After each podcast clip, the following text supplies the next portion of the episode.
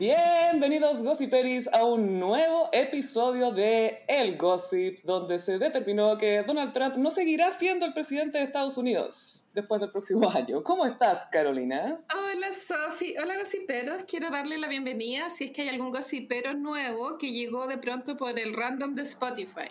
Mm, sí, estuvimos presentes en el ranking en el número 6, Carolina, nuestro número más alto hasta ahora. Sí, lo más alto que hemos llegado, pero no solo en Spotify ni en el podcast, en la vida.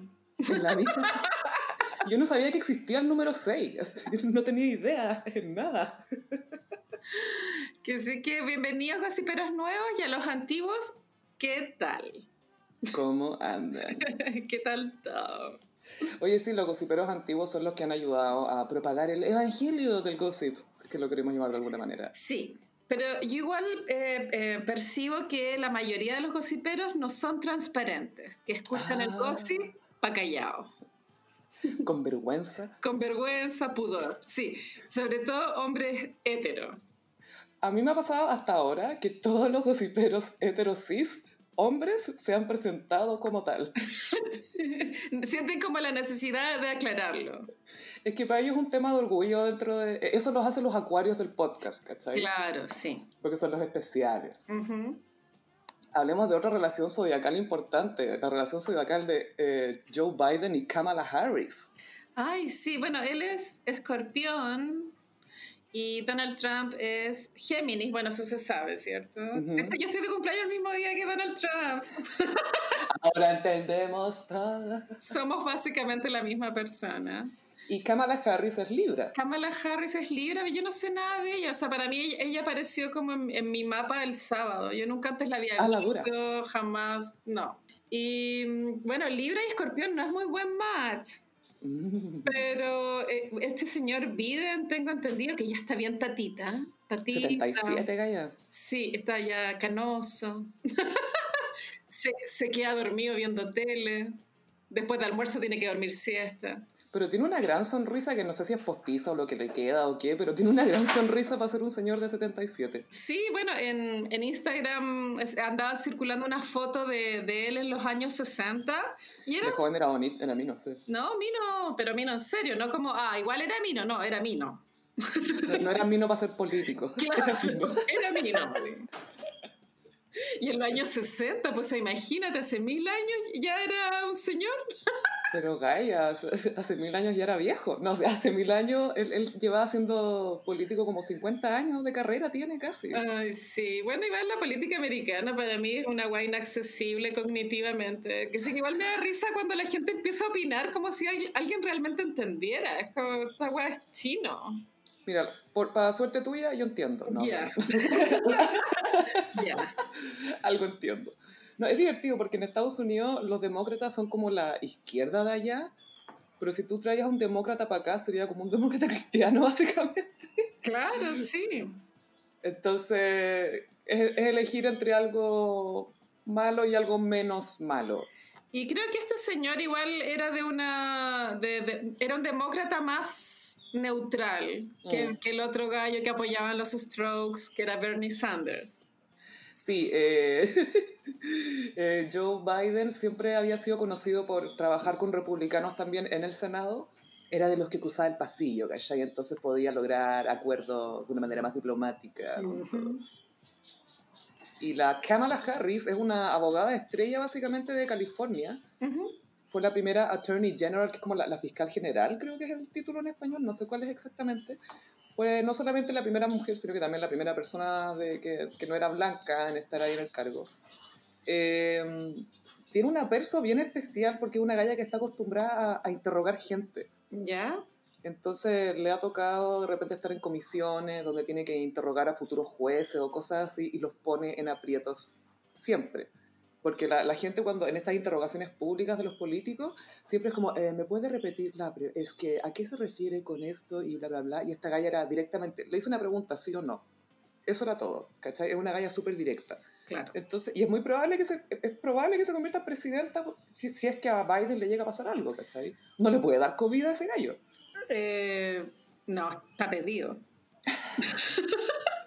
bueno, de hecho, mientras hablamos, Gaya, la señora Lucía also knows as Vieja Lucía, está internada en este momento en el hospital militar. Sí, pero esa es como repetido. Sí, sí, es como Pedrito y el Lobo. Pedrito y el Lobo hablan del cuento de la señora Lucía, de hecho. Igual es La loco. señora Lucía, la señora, qué atroz. La vieja. Eh, La vieja. Es loco que, mm, que a pesar de que Chile es un país chiquitito, tercermundista, pobre, igual como que nosotros estamos mucho más avanzados en temas de género, porque eh, obviamente ya tuvimos dos veces presidenta mujer, o sea, ya- nosotros ya nos dimos vuelta a esta weá, porque los gringos es como, oh, primera vez una mujer en un cargo muy arriba, y es como, y para nosotros eso ya es como, "Ah", sí. Eso yo ya lo vi hace como 10 años, así más incluso. Más de 10. Que sí, que sí, que lo- la cultura gringa igual es súper machista. Pero también tiene mucho que ver con qué le están ofreciendo a, lo- a, a la gente que vota, ¿cachai? Porque mucha gente pensaba que a, a Obama no lo iban a elegir porque era negro y que la gente iba a ser racista y que no lo iban a elegir. Y el loco ganó, ¿cachai? Claro. Y tenía que ver más con su plataforma y lo que le estaba ofreciendo. Y bueno, Obama No. igual era bien especial, ¿cachai? Pero, Pero las gráficas de Obama eran a toda raja. Sí, no, como el diseño gráfico de la, de la propaganda era buenísima.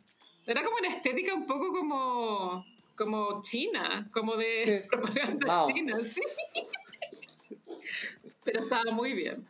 Oma Obama. sí. Obama. Pero la- las elecciones gringas, por supuesto, que tuvieron muchos virales. Vamos a comentar solamente algunos de nuestros favoritos porque hubo muchos. Sí. Porque Uno fue... Dime. mucha gente, porque como fue tan largo el conteo, mucha gente se quedó pegada viendo la tele horas mientras se daban los resultados y ahí empezaron a nacer los virales. Exactamente. Gente que la tele.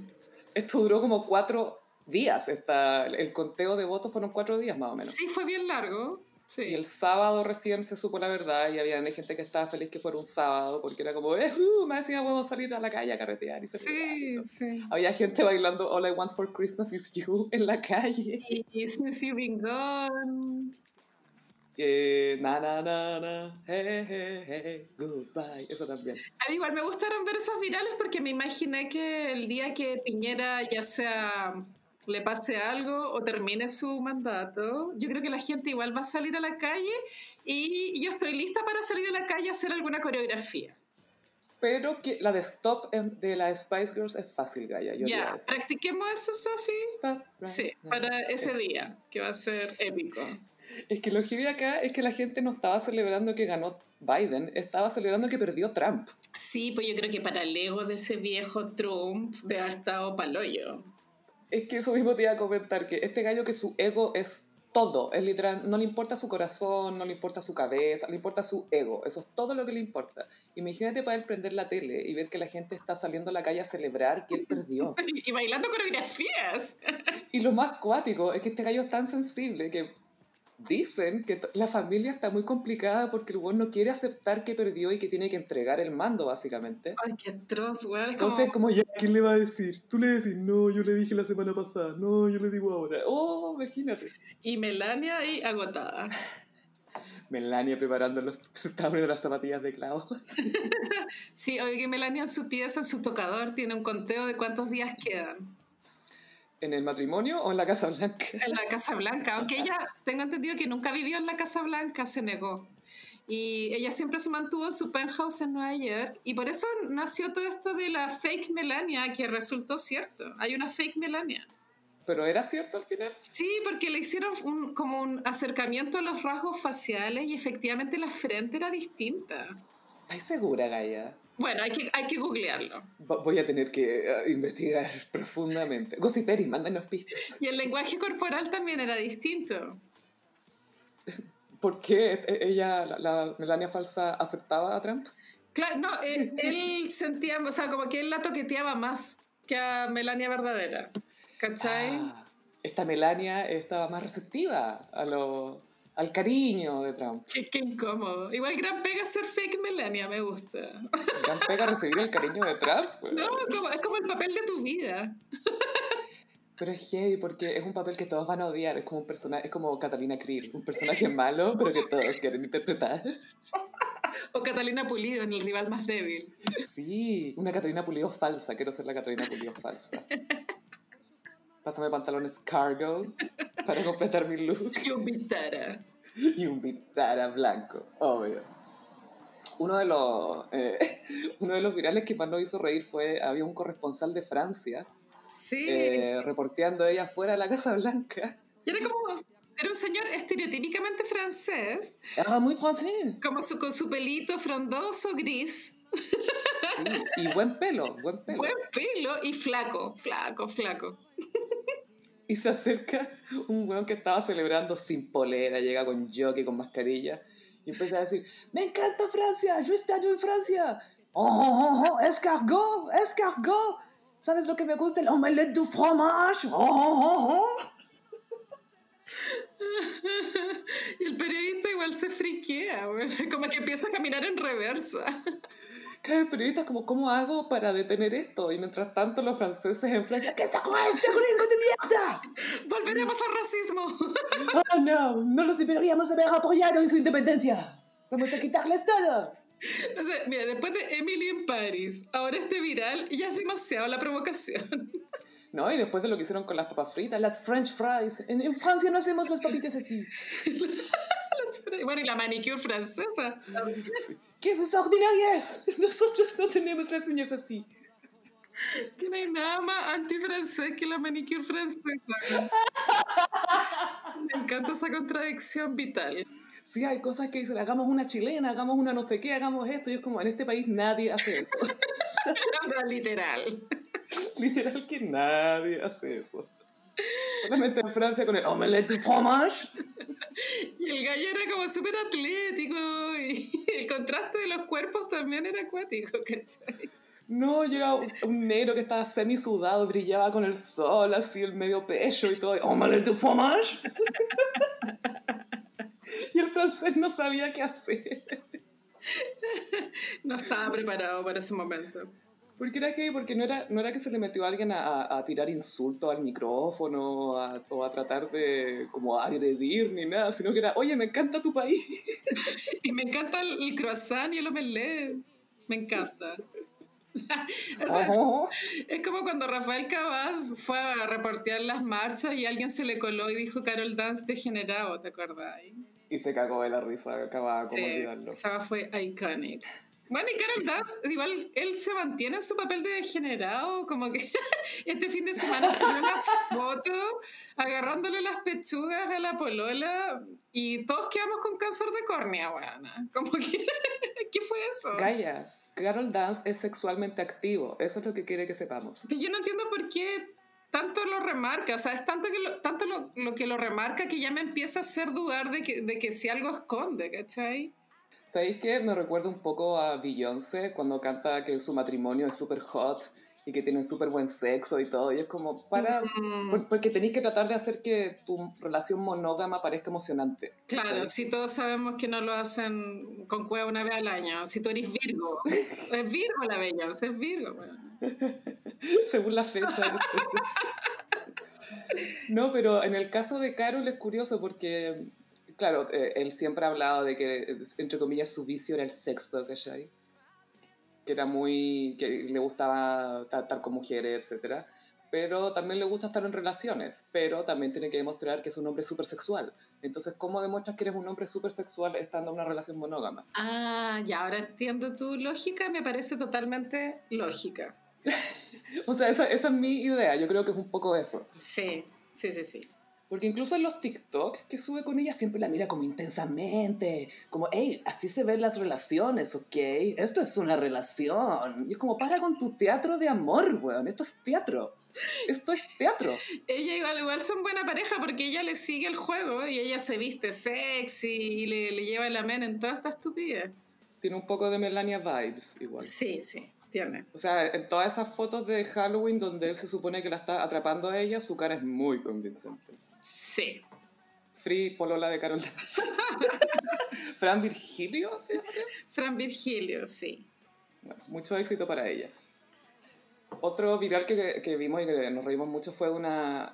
Ana Navarro, que es una comentarista y consultante política, pero es republicana. Es mi nuevo animal espiritual. Sí, y es el nuevo animal espiritual de Carolina y Gossipier. Y yo de verdad les recomiendo que busquen compilados de Ana Navarro, Porque esta es una señora ya que es facha, lo que queráis, pero está tan enojada porque Donald Trump es presidente que siempre tiene las mejores frases para el bronce para tirarse en contra de él, ¿cachai? Y claro, uno ideológicamente tal vez no está de acuerdo con ella, pero sí comulgáis con sus principios. Por ejemplo, cuando estaban hablando de que iba a ser Donald Trump después de ser presidente, que cómo se iba a reinventar, ella dijo, mira, yo conozco a una sola persona que se ha reinventado exitosamente después de los 50 y es Madonna. Y Donald Trump is no Madonna.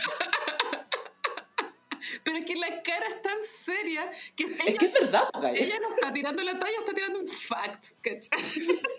Lo está diciendo súper en serio, súper en serio, y no tolera bullshit, no la tolera. Por ejemplo, también en Estados Unidos estaban, no sé por qué Gaia, pero nació toda esta idea de que usar mascarilla contra, para protegerse del COVID era como poco masculino, Oh, la masculinidad frágil atacando una vez más. que era como de debilidad o que era, ay, demasiado incómodo, que cómo lo voy a hacer. Entonces estaban hablando en un panel sobre la, la incomodidad de usar máscara. Bueno, igual boli, pero esto es muy generación X y generación boomer. Sí, Sí. sí. Eh, no quiero que me esto, eh, no quiero.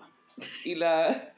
Estaban hablando de que era muy complicado usar mascarilla y la Ana Navarro dice, ¿sabéis qué? Usar Spanx es más difícil que usar mascarilla. Todos podemos usar mascarilla. No, Paren de huevear. Es verdad, esa Spanx es, no, no, no es para una mente débil, weona.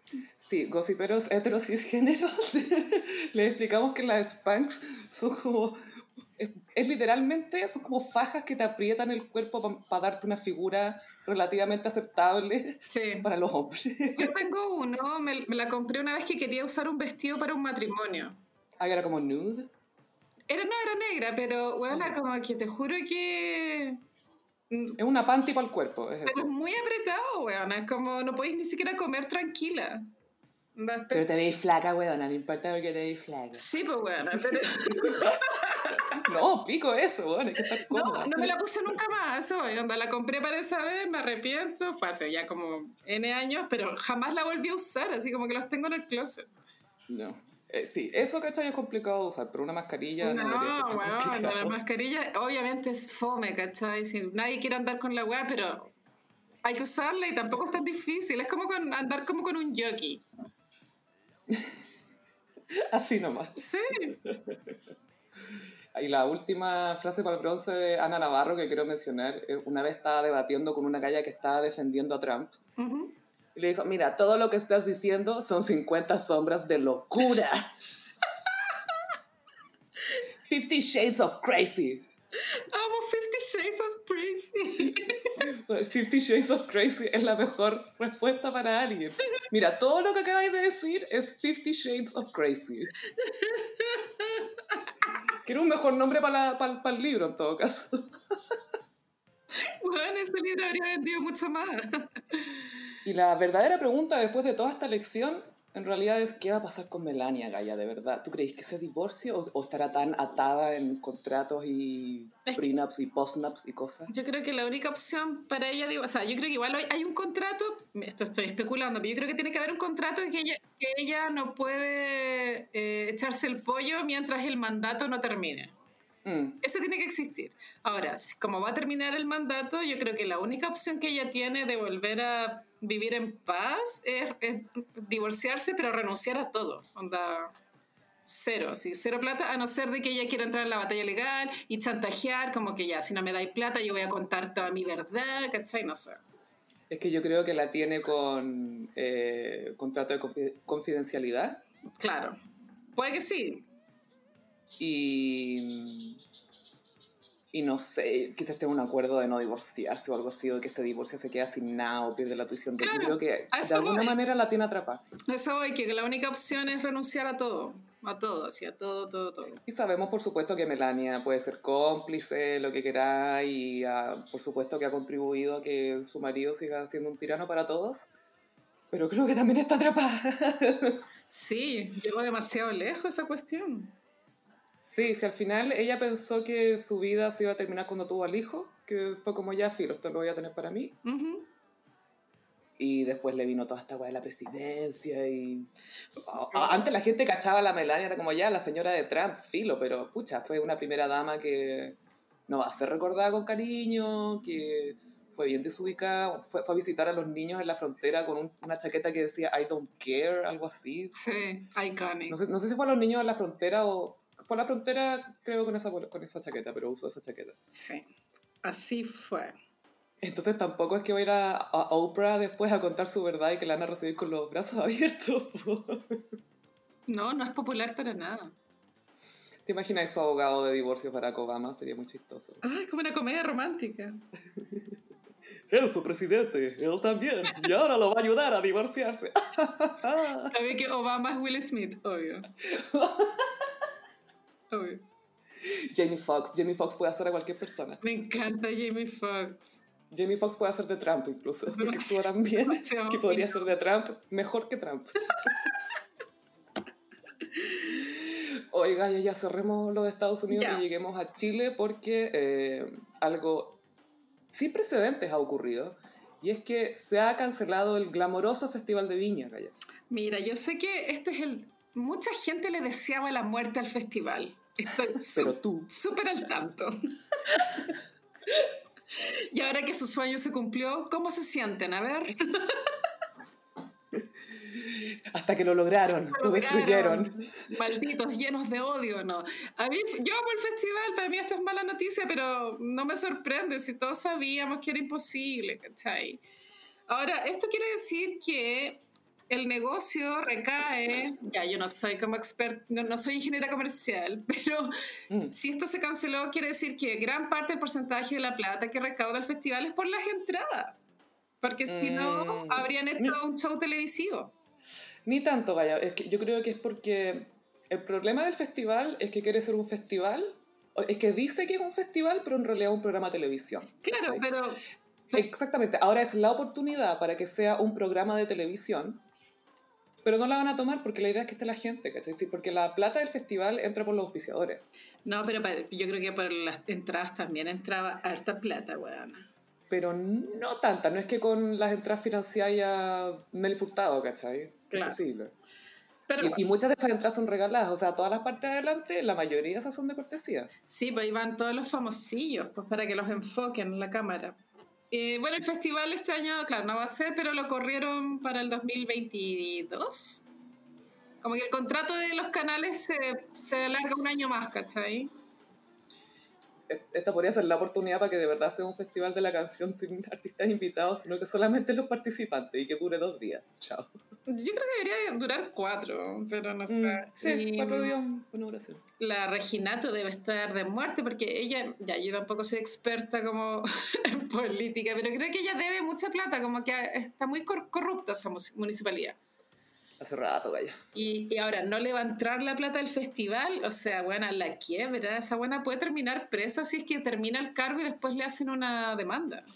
Se acabaron las pelucas, Gaya. Se acabaron, bueno, no sé si ella nunca tuvo cirugía plástica porque no se ve como una persona con cirugía plástica. ¿Cómo sabí? ¿Cómo sabí?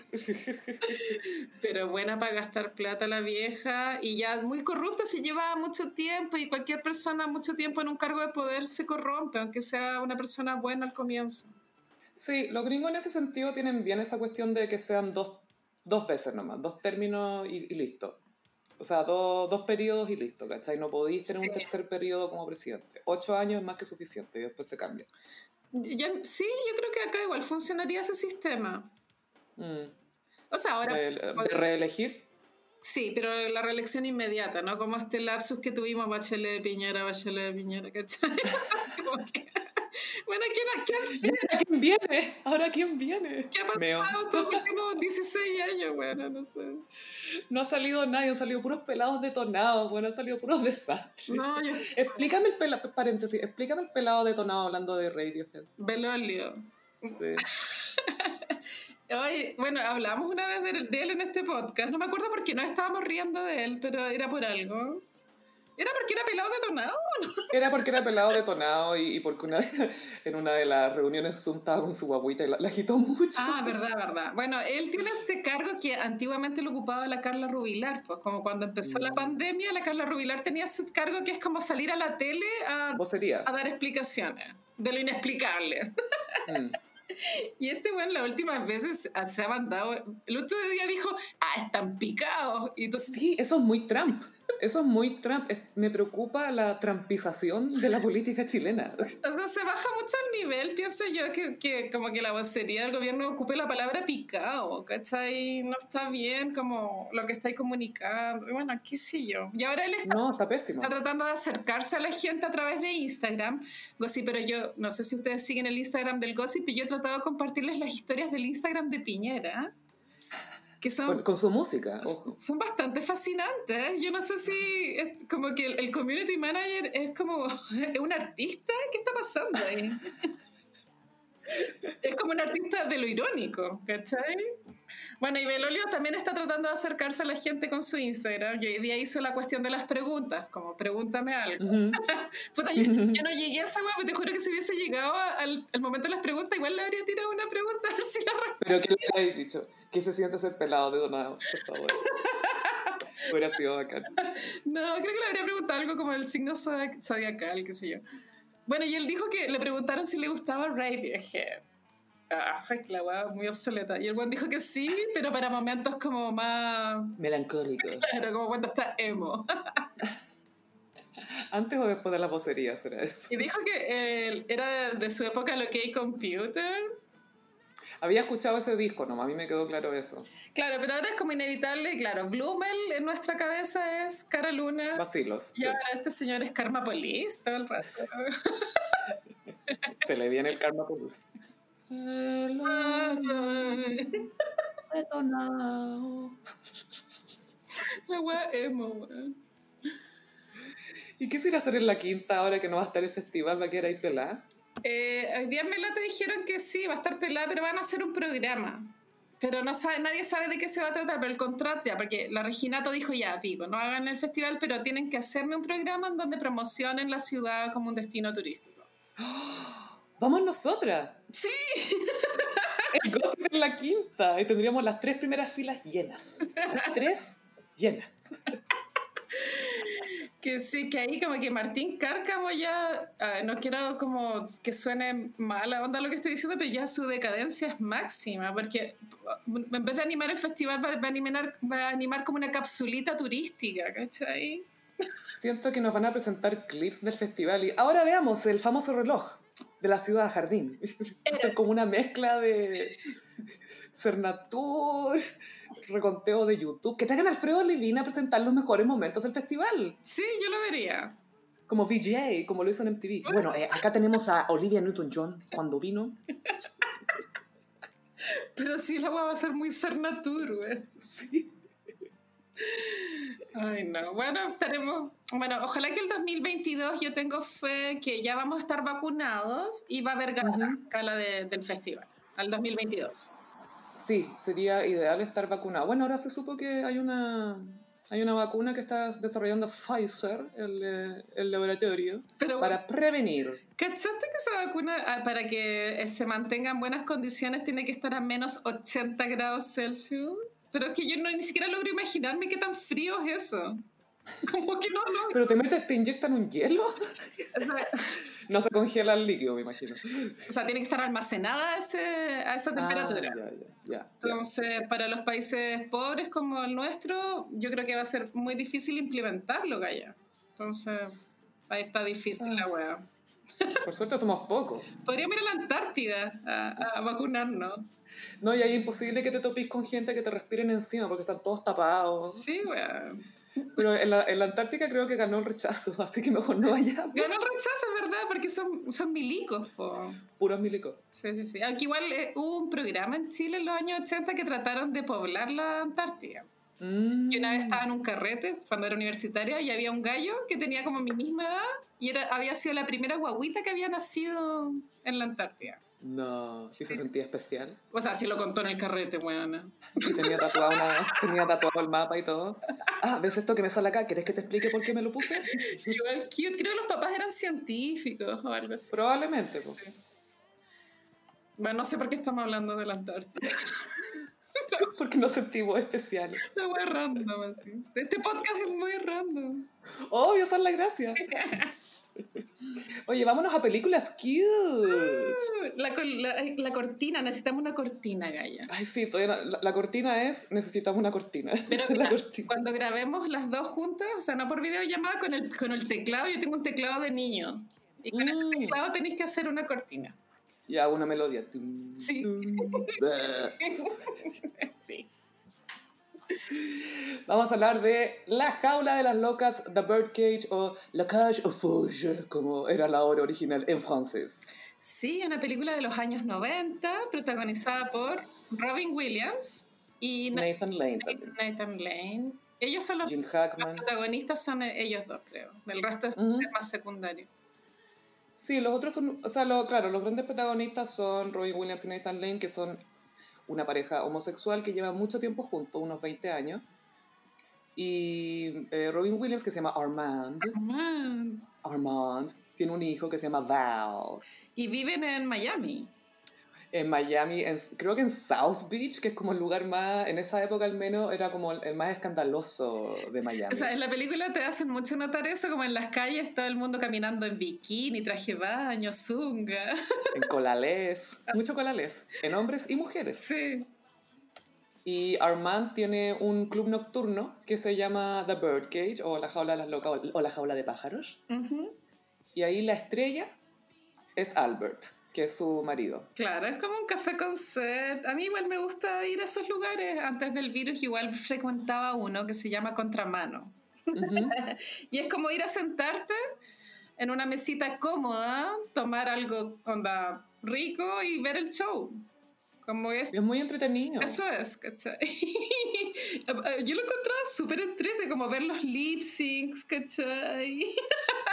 Es que es un espectáculo y, es más espectáculo aún porque sabéis que son hombres. Sí, pues. Entonces se siente como más teatro aún. Es como... Y como canta también canciones que a uno le gustan, canciones emocionantes, como que igual uno siente mucha emoción en esos shows. Y son por lo general, o sea, son personas que son artistas, son intérpretes, saben cantar, saben actuar, saben eh, cómo manejar los tiempos, los chistes, o sea, no, no cualquiera se sube, se viste de mujer y la hace. No, para nada. Y Albert es la gran estrella Sí. de este club. Bueno, cuando parte la película parte con una secuencia que una cámara que va cami- o sea, Dolly se llama eso cuando Ujú. la cámara va por todos lados siguiendo al protagonista Ujú. y ahí tú te das cuenta que si bien el, el, el local vende glamour como que igual está medio charcha viste que hay como que mezclan la cocina como que se cae la comida al piso y como que la meten al plato de nuevo ¿cachai? Es como ya que funciona esta cuestión, tenemos que llegar al día siguiente. claro es como eh, da la sensación de claro que no son personas de clase social muy alta porque ahí se hace el contraste con los papás de la, de la niña Mm. son buenos que sobreviven como el día a día Y el, eh, el hijo de Armand y de Albert, Val, anuncia, llega a la casa y anuncia que se va a casar con una chica que resulta que es hija de un senador o un político súper conservador republicano, que se tiene unos comentarios muy chistosos. Pero claro, cuando llega el hijo a la casa de, de los gays, hay como un juego en la narrativa que tú igual te pasa ahí el rollo que es el Mm. amante. Sí, pues te pasa porque justo se preparó tanto para que llegara y en secreto y especial y lo abraza y le da un beso. Entonces como uno dice, "Hmm, ¿qué pasa acá? Pero, ah, no, es el hijo. Hay un show de celos también, po, de parte de... ay, ¿Cómo se llama? Albert. De Albert. se pega la media, el medio show de celos, weón. Sí, porque Armand tampoco ha sido muy cariñoso con él últimamente. Entonces, ah, estáis mirando, ya no, ya no te sirvo de nada, eh, me vas a reemplazar, solo soy una cantante para ti. Me tratas así porque soy mujer. Y los decorados son, a mí, me, o sea, toda mi estética de los decorados, bueno, como los colores, de, todo muy rosado, pastel, verde agua, todo súper decorado, el camarín de Albert, es soñado para mí, lo cuento soñado. Miami, full Miami. Full Miami, ¿cierto? Miami noventas. Y algo muy especial en esta película es que, claro, tiene personajes que son súper amanerados y todo. Por ejemplo, uno notable es el mayordomo, Agador Spartacus. Ese weón, ¿cómo se llama? Hank Azaria. Hank Azaria, sí. El que hacía la voz de Apu. Y hace de guatemalteco y el weón tiene cero pinta de guatemalteco. Nah, nah, vocero. Pero tiene- Pero lo pusieron porque tenía pelo café y chao. Y el manso body, weona. Cuando anda en zunga con la ley, ¿Quién fue eso? Ese gallo siempre ha tenido el mazo body. Él sale en Mi novia Polly, esa película mala de Ben Stiller con la Jennifer Aniston. Sí. Es el, el, el buzo al principio que llega en pelota. Es un buzo francés. Y digo, sí. Claude, Ese, Claude. ese bueno ha hecho una carrera como pasando. Haciendo acento. Claro, haciendo acentos insultantes. Atro. Pero dejó de hacer Apu, ojo, dejó de hacer. No, pero igual Pero aquí- el personaje del, del mayordomo está muy bien, bueno, es muy cómico. Es muy chistoso el, el mayordomo, eh, porque nadie tiene muy claro si hace bien las cosas o no. Y le gusta trabajar semidesnudo. A pata pelada. Porque si se pone zapatos se resbala y se cae. Pero igual como que entiende todo, como entiende todas las emociones de- del resto, ¿cachai? Sí, y la, la película al final es como una gran farsa porque llega la familia de esta galla a conocer a la familia de Val. Y la galla es Ali McBeal, Sí, por la Calista Flockhart. sí, la ex de Ar- Harrison Ford. No, todavía, señora, Ah, todavía. ah, están juntos, ya, ok. Casadísimos, fueron a dejar a su hijo al college el otro día, galla. Qué envidia. Así nomás.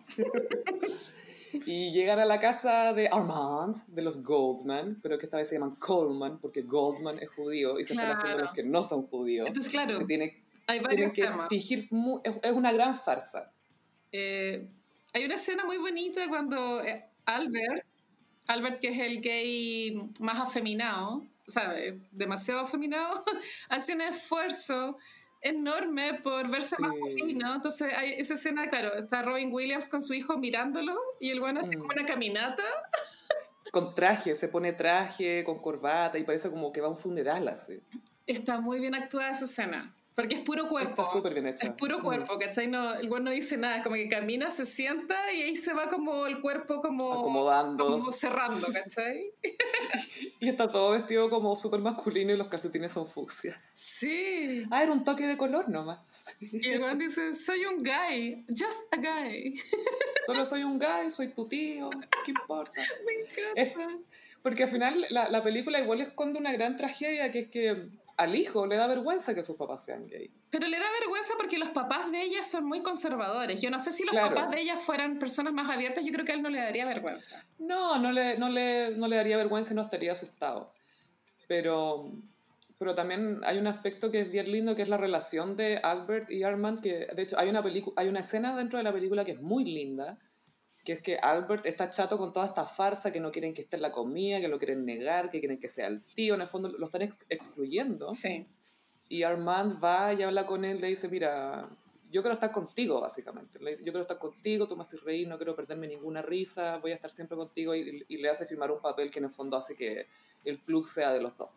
Y esa escena es en un paradero de micro precioso, como un paradero rosado, al, Art Deco. ah, al atardecer, muy lindo. Claro, y ahí como que firman el, el AUC, en- o sea, Mm. un AUC, pero en el fondo es eso.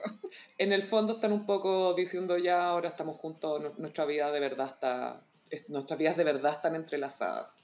A mí, Y, y es, buena, es buena esa escena porque yo creo que mucha gente puede apuntar a esta película como que se está riendo de la homosexualidad y todo, pero esa escena es el trato más humano que yo he visto de una pareja homosexual en mucho tiempo en el cine. sí, Eh, porque están hablando de su relación y de su amor como hemos visto a incontables parejas heterosexuales hacerlo, ¿cachai? sí.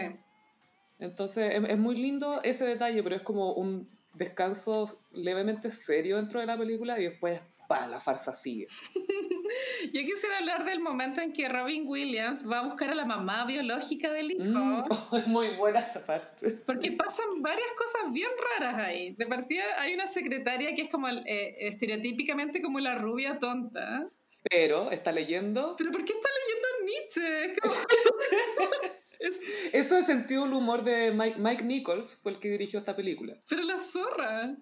Es demasiado bueno. Y también esa escena en que Robin Williams hace como toda una coreografía. Sí. Dice, baila Madonna, baila como Madonna, baila así, baila así, baila así. Y después dice, pero déjalo todo adentro. Esa la, el baile fue idea de Robin Williams, el pero déjalo todo adentro fue idea de Mike Nichols.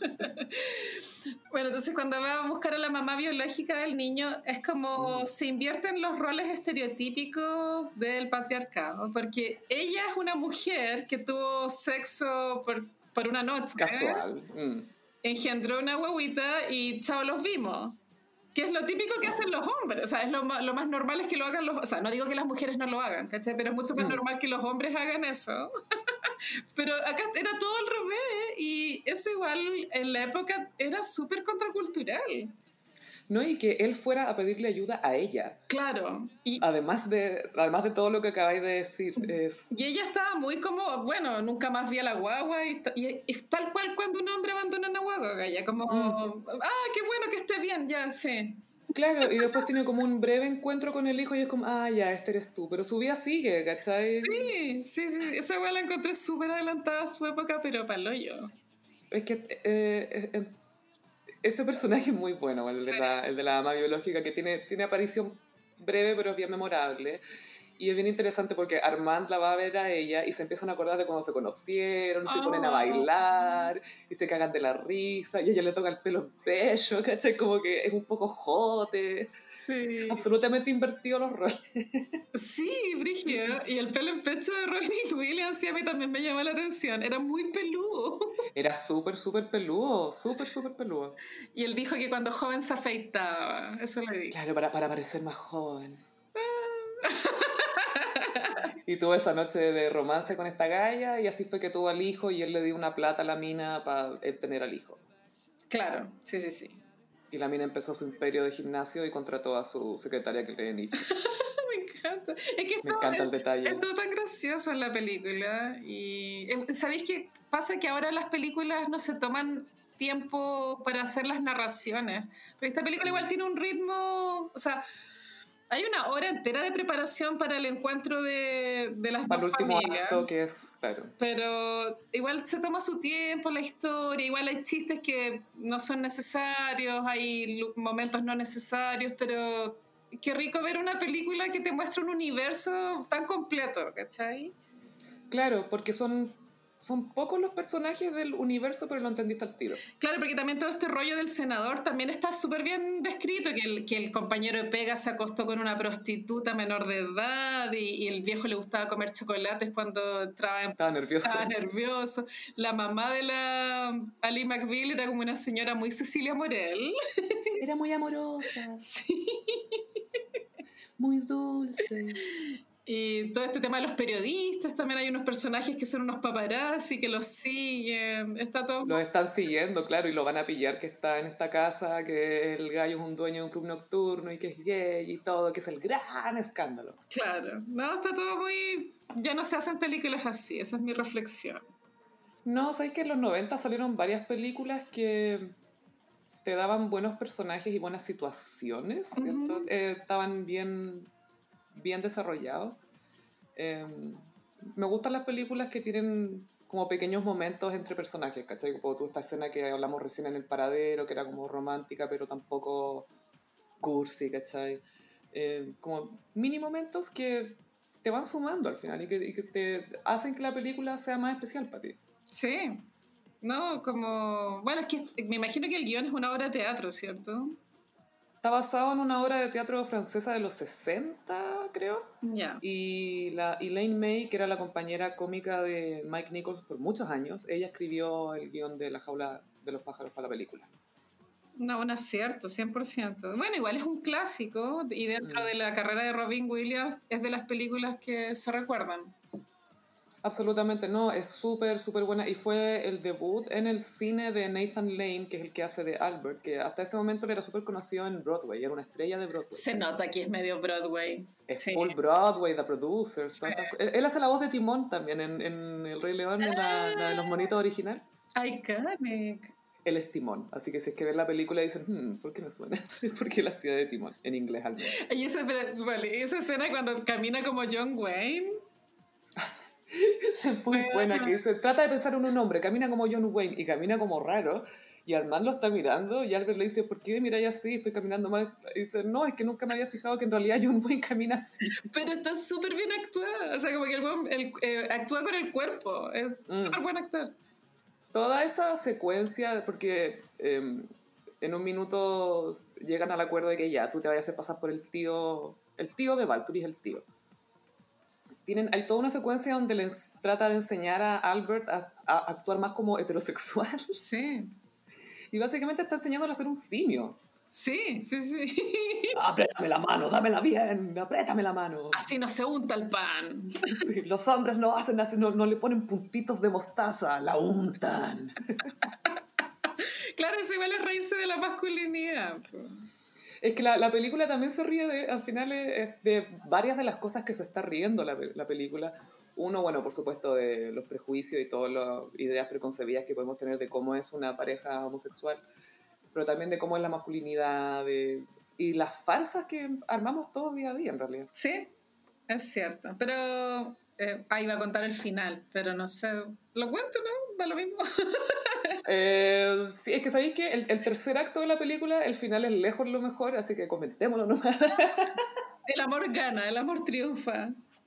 Spoiler, el amor gana. El amor gana una vez más. Igual es bien tonto que estos niños se quieran casar, pero efectivamente son muy chicos.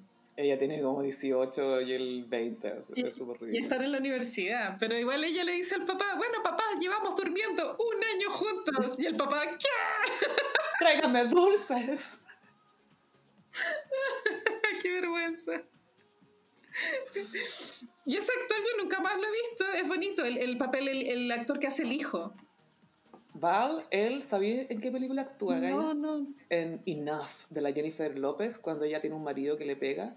Ella, él, él hace como de amigo de ella. Jennifer Lopez, I don't know her. Exactamente. La misma Jennifer López que se vistió de Madonna y que Madonna no dijo nada. Madonna fue muy I don't know her. Madonna le hizo el I don't know her del año. Fue como después de Halloween, ¿o ¿no? Fue como, claro, como el 31, el 1 de noviembre. Eh, bueno, y ayer se filtraron las- el, el, el backstage de cómo ensayaron el beso Cristina con Britney y Madonna, ¿lo viste? Sí, sí lo vi y lo que más me llamó la atención es que Extina estaba con una polera del Che Guevara rosada, Eso pero del. Che, no de Cher. Eso es lo único que hace ese footage icónico, porque sin esa polera vale callampa la wea. Absurdo.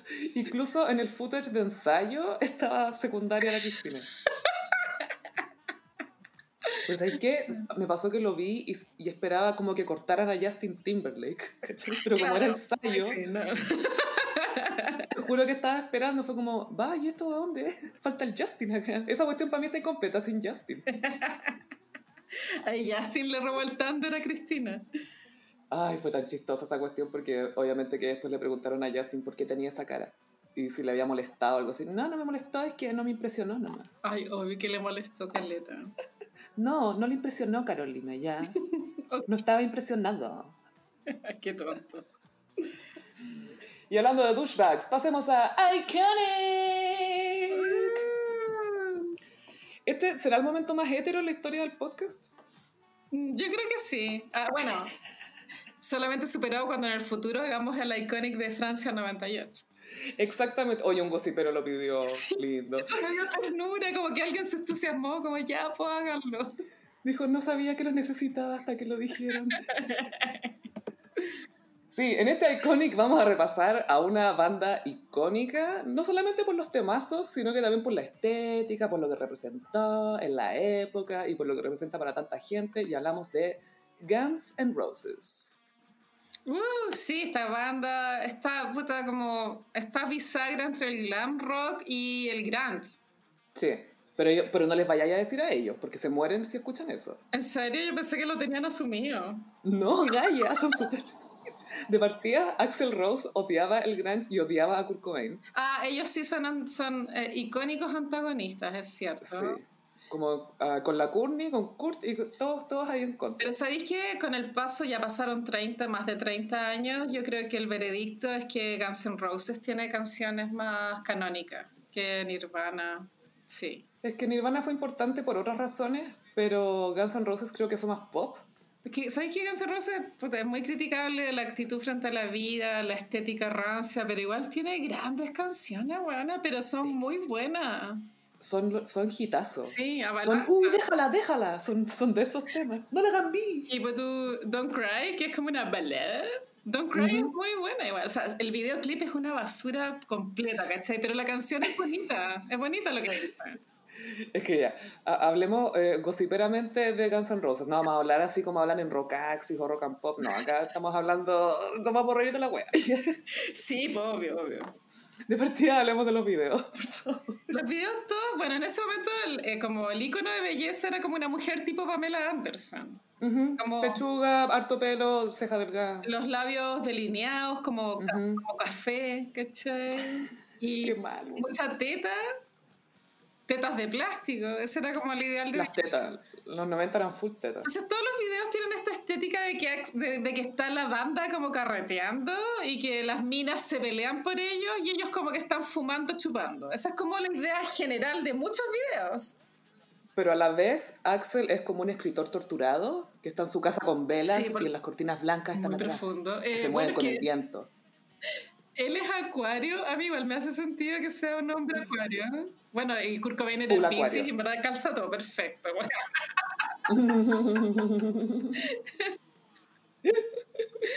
y bueno, Axel Rose igual era mino, era bonito el weón. Era bonito, era Como muy cari bonito. lindo. Pero el pelo un desastre. Y yo encuentro, es que en esa época era fabuloso, Pocaya. Ese pelo era fabuloso en esa época. Largo, liso, rubio. Eh, medio colorín igual, como medio como un Mm. rubio, medio naranjo, no igual soñado el color, pero bueno, hay unos videos que salgo en el video con el pelo asqueroso, bueno, feo.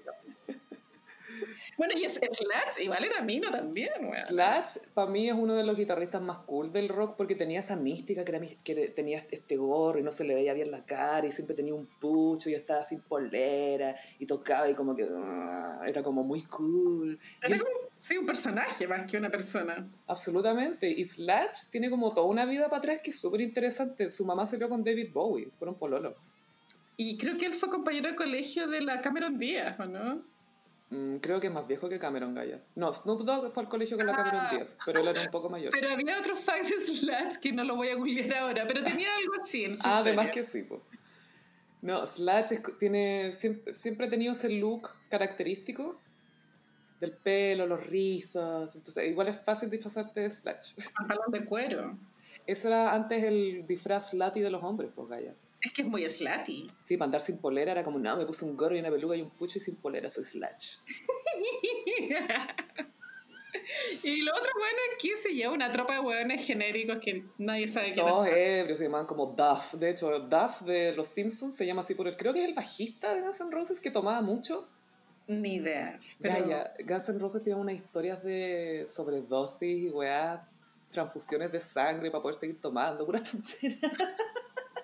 Pero bueno, esta weá es peak generación X, estupidez máxima, ¿no? Por favor, destruyámonos lo más pronto posible y la manera más semi-glamorosa que se pueda. Bueno, igual Axel Roses envejeció como el pico, pero Es es que se por, puso Botox, Gaya.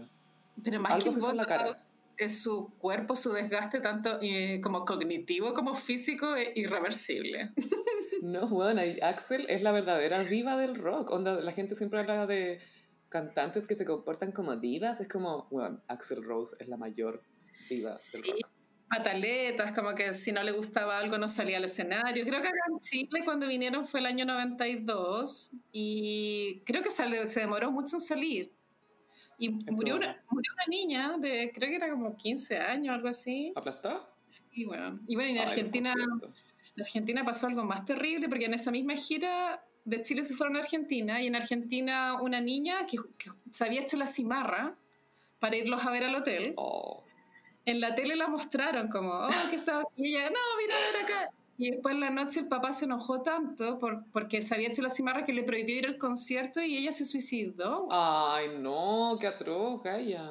Es muy trágico. Y yo creo que esa wea igual, si tú eres parte de una banda de rock o un artista, igual como que te cagan la psiqui. ¿o no? 100%. Pues tú te acordás de la Ariana Grande cuando le pasó este atentado, un atentado, pues Gaya, en su concierto. Sí, eso fue en Manchester, ¿no? Sí, y quedó, quedó para el copidoki la pobre Ari. No, sí, Ari, igual está para terapia, weana. Taripéate. Pero sí, volviendo a, a, a- a Sí. Guns. Bueno. Guns N' Roses lo que tenían los conciertos es que podían ir hombres y mujeres en, en- en el sentido de que a las minas también nos gusta esa música, ¿cachai? Como que los weones supieron darle el palo al gato. Es que es pop, Gaia, en el fondo Sí, es pop. es pop. No, Gaia, es rock de verdad, ya. Es rock de verdad. Sé que un hombre te va a discutir eso, pero nosotras sabemos que es pop. Tú no sabís que los Guns no sé qué cosa y no sé qué cosa, pero es pop. Es pop Ah. music, música Bueno, popular. Los Guns, cuando ya habían llegado a cierto punto en la carrera, hicieron lo que hacen muchos artistas, que es sacar un disco de covers. Y ahí pues sale Knock Knock Knocking on Heaven's Door, que igual es mejor que la de Bob Dylan, Philo, pero había una que tenía un video que era Since I Don't Have You, que es una canción romántica, es bonita, pero en el video tienen que salir con las huevonas tetonas, tienen que salir fumando y haciéndose pico. Es como, loco, esta canción no era para ese video. Pero es que siempre son estrellas de rock, aunque sean sensibles, Carolina. bueno, esa canción me gusta. Bueno, tú sabes que los Guns N' Roses tiene una canción que se llama Rocket Queen, que tiene sonidos de sexo en la, en la grabación. Pero eso lo inventó Donna Summer en los años 70. Ya, pero lo que hizo Axel Gaia fue que había una mina que era stripper y groupie y no sé qué cuestión, ya había estado con el baterista como un año. Y parece que habían terminado, pero Phil estaban en, en, el estudio de grabación, ya estaba Axel y no sé quién más. Y estaban haciendo una canción que se llama Rocket Queen. Y Axel dijo, quiero tener sonidos de sexo reales acá, así que vamos a tirar al... Onda, tengamos sexo en la cabina de grabación. ¿Qué? Y la galla dijo, lo haré por la banda y por una botella de Jack Daniels. Yo me habría vendido, pero por una cartera. o, por dos botellas, no sé, ¿cachai? Claro. Como me tomó una, después me acuerdo lo que hice, me tomó la otra. Ay, no. Axel es un gran douchebag, bueno. Una vez estaba en un concierto, ya estaba ahí en pleno gig cantando y ve que hay alguien en el público sacándole fotos y le dice, un, un fan, ¿cachai? No era un fotógrafo con un lente profesional ni nada, era un fan con una cámara toda cagona. En una época en que no había celulares, nada, pues nada. Exacto, pues era tu única manera de tener una foto del loco. Y le pidió a los guardias que se lo quitaran y como no actuaron lo suficientemente rápido, Axel se tiró al público, se agarró a mocha con el weón y le quitó la cámara. Ay, qué miedo igual. bueno, y la Courtney Love lo odiaba, Sí, porque Axel le, tiraba mucha mierda a ella. Eh, encontraba que era súper desubicado. Claro, esa anécdota que contaste tú la otra vez de que Axel le dijo a Kurt Cobain, oye, controla a tu mujer. Y, y Kurt Cobain le dijo de, detalle así, hey, contrólate, perra. perra. Entonces a, a, Axel le ha chocado mucho ver esta relación donde una mina que no era una modelo con tetas gigantes tirándosele encima a su mino, que respondía, que tenía sus propias opiniones, que tenía inteligencia. Como, no entendía que Kurt Cobain le interesara otro tipo de relación, ¿Por qué, ¿Por qué estás aquí? ¿Por qué estás con alguien que te quiere? Por ti.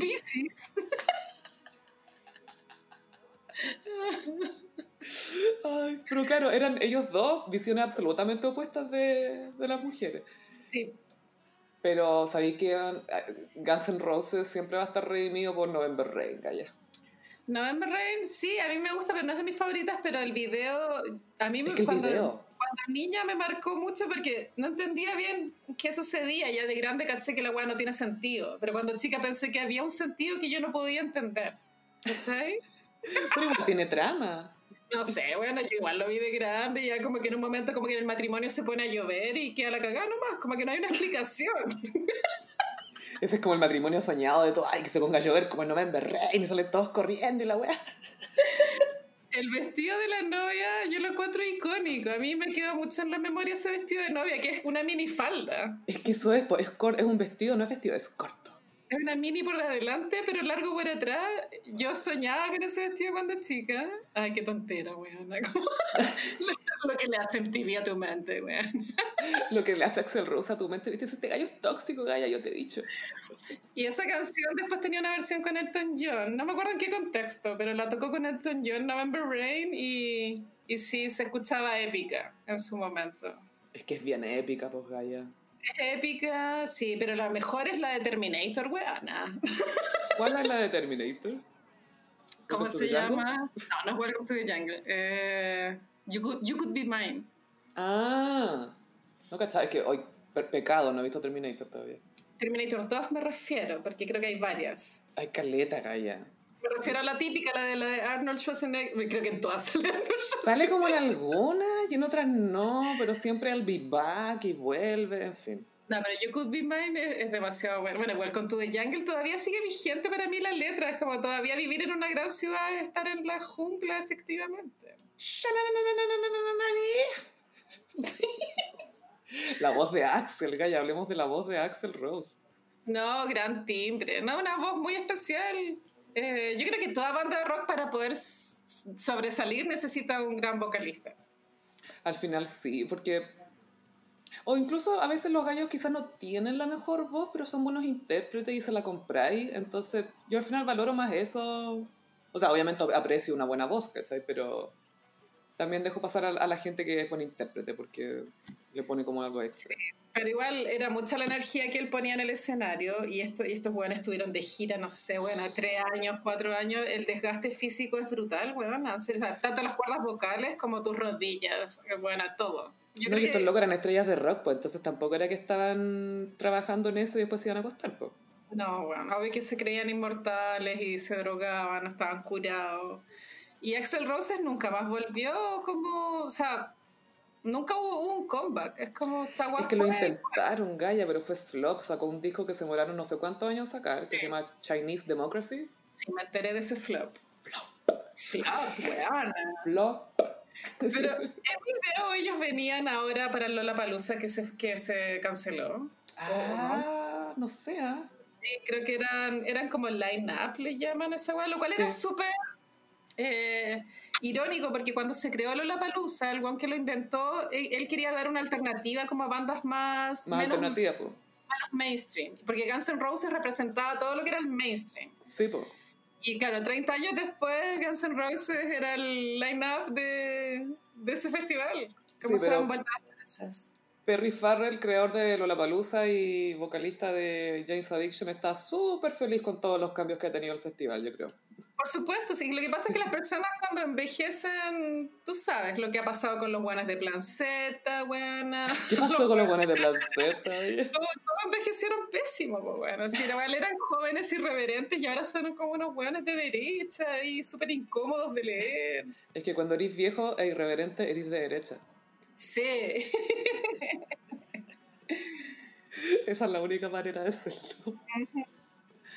Oye, Carolina, pasemos a... Mmm, como los signos zodiacales. Eh, traje los signos del zodiaco como canciones de Kylie Minogue. Uh. Uh, aprovechamos de pasar el dato a Gossiperis que tenemos Patreon y nos pueden apoyar ahí en patreon.com slash elgossip y ahí encontrarán beneficios especiales, pueden apoyar nuestro podcast, ayudarnos a mantenernos al aire y quizás sí. eh, eventualmente comprar micrófonos nuevos. Hay varias opciones. Eh, hay cinco opciones de Patreon, que sí que ahí ustedes eligen la que más les acomode. Tenemos todo tipo de planes para nuestros Gossiperis. Así es. Ahora, cuéntame la, del, del horóscopo de hoy, canciones de Kylie que acaba de sacar una canción nueva. Kylie sacó disco nuevo y se llama Disco. ¿Un disco disco? Bueno, sí. Kylie eh, salvó este año, pienso. Este disco yo lo escuché y está súper bueno. Mucho mejor que el que sacó hace dos años, que se llamaba Golden. Y este es un homenaje a la música disco, pero es de verdad como si estuvieras en los años 70, porque pues, tú lo que hizo la Dua Lipa con Future Nostalgia es como, como que está citando al disco, pero no pretende ser disco, pero igual se escucha actual, como la producción del sonido, pero este disco de la Kylie se escucha como los años 70. Como Eh, medio retro así. Full reto, retro, como estar en una discoteca en el estudio 54. Jalando. Ahí. Sí, Y Kylie, yo adoro Kylie. Kylie eh, para mí es como la reencarnación de la diosa Afrodita. Mm, ¿Por qué así, Carolina? ¿Cómo tanto? Es que la encuentro súper sensual, como es como la diva pop más sensual que hay y sin mostrar tanto, vaya. Como Mm. que es sensual pero de forma... No, que lata decir elegante, ¿cachai? Pero como que es sutil, pero es muy sensual. Ujú. Sí, sí te cacho. Y Kylie, creo que en Estados Unidos nunca le ha, pe- creo que solo una vez le ha pegado el palo al gato. Como que en Estados Unidos nadie la cacha. De hecho, Kylie Minogue demandó a Kylie Jenner en una oportunidad por el uso de la marca Kylie. Y, en serio, y ganó Kylie Minogue. Menos mal. ¿Te imaginas la Kylie Jenner? Es que ahí todo el mundo habría salido a defender a la Kylie, po. Ganó Kylie Minogue, entonces ahí los cosméticos de Kylie, se, como que las cajitas, todo dice Kylie Jenner, no dice Kylie solo. Mm. Porque la Kylie Minogue no le aguantó esa weá. Conmigo no, perrita. Yo no sé si la Kris Jenner le habrá puesto Kylie a Kylie por Kylie Minogue, habría que preguntarle. Yo creo que no, no tengo idea quién es Kylie Minogue. Kris Jenner escucha la música que escuchan sus maridos y que escuchan sus hijas. No tiene gusto propio, esa es mi, esa es mi percepción. Y ahora con Aries. Aries eh, elegí Get Out of My Way. ¿La que sabes? Get Out of My Way. Qué buen tema. Esta canción es del disco, creo que es el disco Afrodita, sí, y eh, yo encuentro que es muy Aries, yo me imagino un Aries como entrando a una fiesta, una sal de mi camino, ¿cachai? Como... ¡Ay, tengo temas nuevos! Get out of my way, bitches. Ahora vamos con Tauro. Tauro, elegí Can't Get You Out of My Head, que es mm. yo creo que es la obra maestra de la Kylie Minogue, es la canción más icónica. Es que era demasiado buena, ¿te acordáis? Calla, te iba a preguntar si esa fue la que debe haber pegado en Estados Unidos. Esta pegó en Estados Unidos. Ya, sí, porque fue, es que fue demasiado hit. Era demasiado. Pero ahí era un poco disco esa canción. Sí, no, y es muy, buena. Aparte que el video lo encuentro súper Y2K, como los colores. Ella está como con una, como un body, con cap, como con capucha blanco todo como toda la iconografía de ese single yo lo encuentro demasiado icónico. y también como bailaba, las coreografías era como era súper distinto a lo que uno estaba acostumbrado a ver y la canción es súper buena y es Tauro porque cuando el Tauro es, cuando Tauro está enamorado es como que es súper obsesivo, ¿cachai? Como que no olvida, como que no puede sacar... es que no te puedo quitar de la cabeza. Sí, bueno, años, años así. Géminis elegí Kids, que fue una canción que ella hizo con Robbie Williams. Mm. O sea, Robbie Williams la hizo con ella, no al revés. Porque ah, ella es el fit de él. No, él es el fit de ella. Ah, ya, ya, ya. La canción está en un disco de ella, no en un disco. Mm. Él es el fit, ya. Igual me imagino que en ese momento, cuando grabaron el video, obvio que Robbie Williams se le tiró. Obvio. Hasta a mí se me tiró porque no lo conozco. Pero me cae bien él, es muy, es muy simpático. Era demasiado mino en su época. Uh, y, ahora está igual a Lucho Jara. Y, y, los tatuajes se, se, le envejecieron pésimo, Gaya. ¿Por qué pasa eso? Como que me da miedo por Maluma, porque Maluma está tan tatuado, weón. Ay, pobre Maluma. ¿Te imaginas Maluma que ha pelado a los 30? Bueno, paréntesis, me cargó la colaboración de Maluma con el Weekend. ¿Qué fue esa weá? Bueno, ¿por qué nos hicieron esto? ¿Por qué está Maluma? ¿Quién, ¿Quién necesita a quién aquí? A mí los dos me gustan por sí solos, pero juntos son tóxicos. Acuario más acuario, bueno, no. Uh, más a cagar. Son los dos acuarios. ¿Cómo fue la dirección de arte de ese video? ¿Cuánto se demoraron, weón? Y el Weekend cantando en español, eh, pésimo, weón. Y dijo nada también, toro. Dijo nada, sí. A mí esa, letra me gusta porque en un momento Maluma, que Maluma es súper naif para escribir sus letras, dice, a veces los problemas a uno se le juntan. como, sí, sí, sí, Maluma, es verdad, es verdad Maluma. Como que Maluma está aprendiendo a ser adulto. Claro, es muy tierno, no, es muy tierno. A veces me da pena en la mañana. ya, a todos nos da pena en la mañana. Ah, ya. Solo quiero olvidar Hawaii del weekend ya. Vamos con Cáncer. Cáncer, elegí Where the Wild Roses Grow, que es una canción muy como romántica, balada heavy, que ella colaboró con Nick Cave, ¿cachai ese caballero? Sí, sí, sí, sí, es muy, muy misterioso ese caballero. Es un caballero que yo no sé nada de él. Nick Cave and the Bad Seeds. Esta canción me gusta, pero porque sale Kylie Minogue. Y la canción sí, pues muy oscura. Y de hecho, ahí en el video de esta canción tú veis The Rage de Kylie Minogue porque ella actúa de un cadáver, de muerta. Pero súper bien, onda no se le mueve nada. ¿Sabe actuar sin vida a pesar de tener vida, me estáis diciendo? The Rage, weón. Concha tu madre, más The Range, weón. Tenéis que ver ese video, weón. Ya, lo voy a ver. ya, ahora Leo, Leo elegí The One. Mm. love me. Es como, elígeme, elígeme, elígeme. Eso dice la, la canción. Y Leo, o sea, es Leo la canción por, porque es muy como, sí, pues como soy, o sea, obvio que soy la indicada para ti, ¿cachai? Me tenéis que elegir sí o sí así. Y esta canción me empezó a gustar porque eh, hace como dos, tres años fui a ver una gira de los drags de RuPaul que vinieron acá a Chile. Eh, pero era una gira oficial, oficial, porque venía la Michelle Visage. Y la ah, sí, pues me acuerdo cuando vino. Y cuando entró Violet Chachki, que creo que es la reina número 7, desde la temporada 7, no me acuerdo qué temporada es la que ganó, pero es como de las que ha ganado, y entró con esta canción y hizo como un show de, de vedette, y era todo tan bello, buena. Qué loca, te enamoraste de la canción de nuevo. Era todo tan bello. y eso que a mí no me gustaba Violet Chachki hasta que la vi en vivo, ahora la encuentro que es demasiado seca.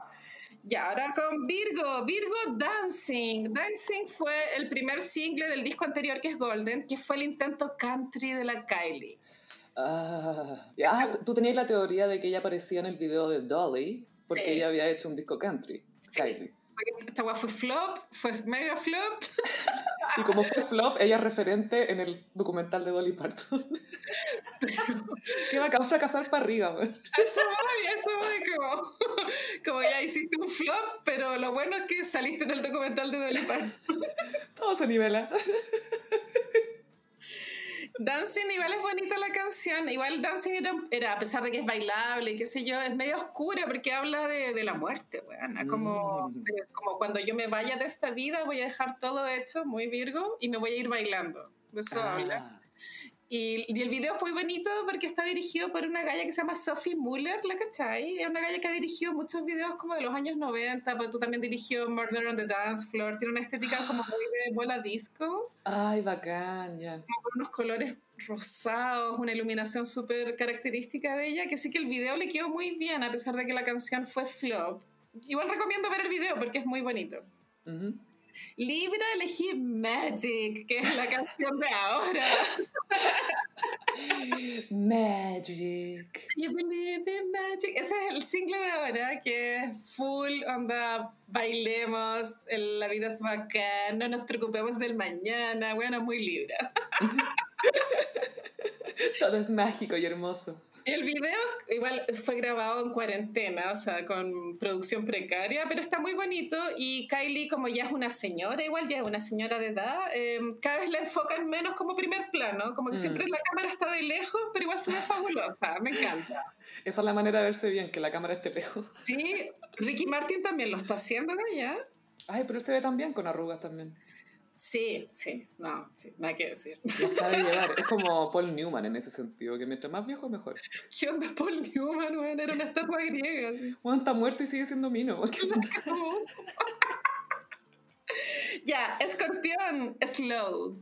Come on and dance with me. Bueno, esta canción Slow, el video me gustaba mucho cuando era chica. Bueno, es como una coreografía, pero acostada en la toalla. Ay, me gusta ese, tipo, ese estilo de coreografía. Es mi estilo de coreografía también.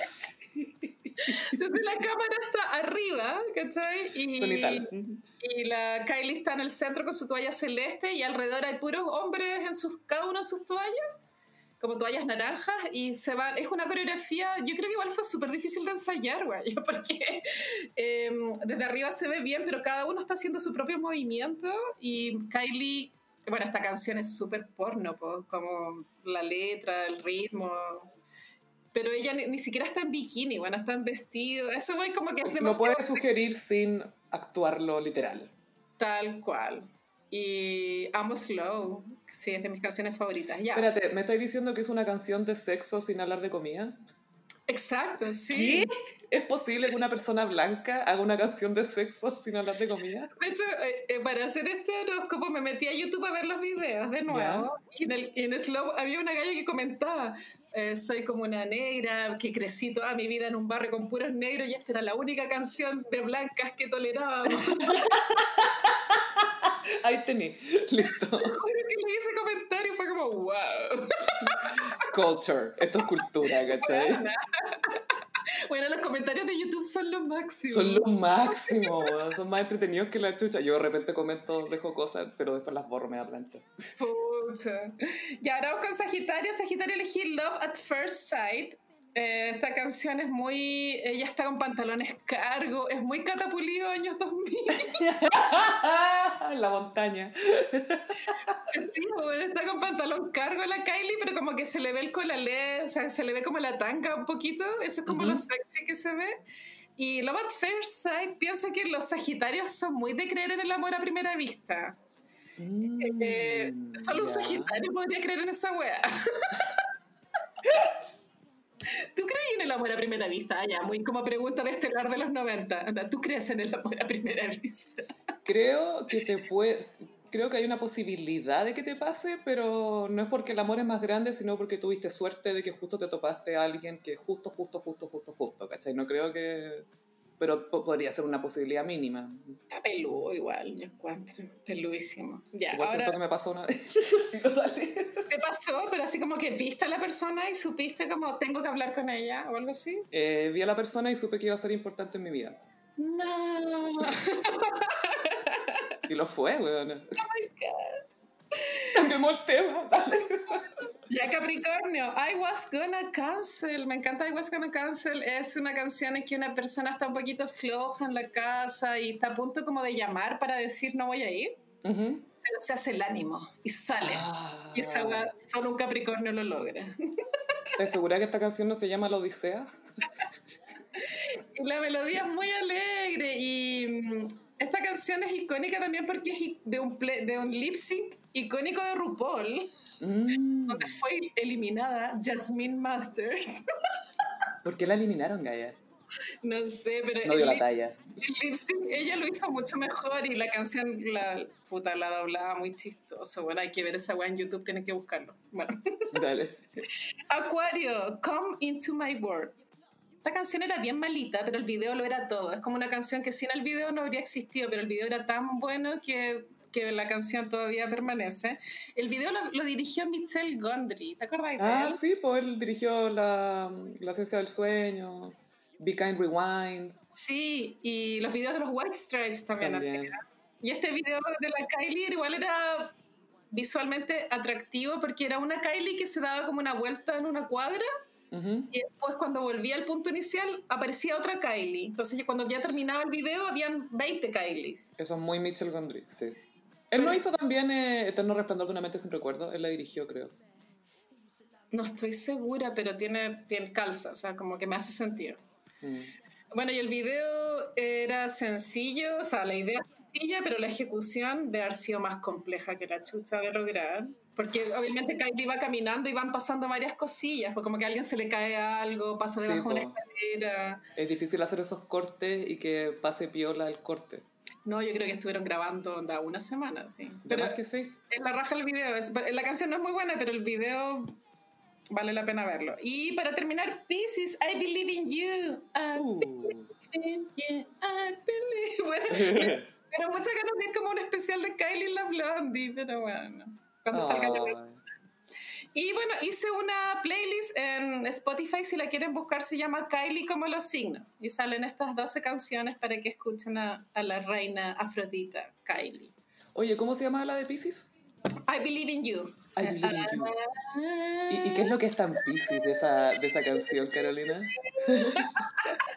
La melodía, que es muy como etérea, ¿cachai? Ah, ya, entonces Pisces flotando ahí. Ah, Es ya. súper relajante y es eh, una canción muy bonita. Es como, es como estar enamorado y como creo en ti, anda, pase lo que pase, ¿cachai? Estás creo- enamorado, pero bien, en la parte buena del amor. Exacto, sí, tal cual. Buenísimo. Muchas gracias por el horóscopo, Carolina. Y muchas gracias, Gossiperis, por acompañarnos en este nuevo episodio. Recuerden que nos pueden seguir en nuestras redes sociales, en Instagram, arroba el gossip, Twitter, arroba el guion bajo gossip. A mí me pueden seguir en ambas redes sociales, en arroba chofilove. Y a mí en Instagram, en Frutillagram, les cuento que estoy haciendo lives los domingos al mediodía, pero son lives de bordado, por si alguien se quiere meter. Pero ahí así como un monólogo, comentáis cosas o bordáis nomás. O sea, como que el mood es escuchar la radio Imagina mientras estoy bordando punto cruz. Ujú. Y a veces, eh, pues el domingo igual me comentaron que yo, lo que pasó en MILF y estábamos cahuineando lo de MILF. Ya, bueno. Esos son los temas de, de de los domingos. Esto es como, eres como Mirta Legrand en su living. Sí, pero estoy en mi escritorio, sí. Ah, ya, ya, en el otro set. Sí, sí, sí. Para no mostrar todo tan íntimo. Oye, mi vida íntima ya. Hay que que hay gente que le da color, como, como con sus espacios íntimos. Yo, yo le doy color. Le doy color, pero pues, como de no invitar a gente a la... Bueno, antes del virus, por supuesto, pero como... Ah, no, no, eso no, eso no. No, no quiero que conozcan mi espacio, como, ay, ya, cállate. Ah, pico, mi espacio no tiene nada especial. por favor, por favor, ven a mi espacio, por favor.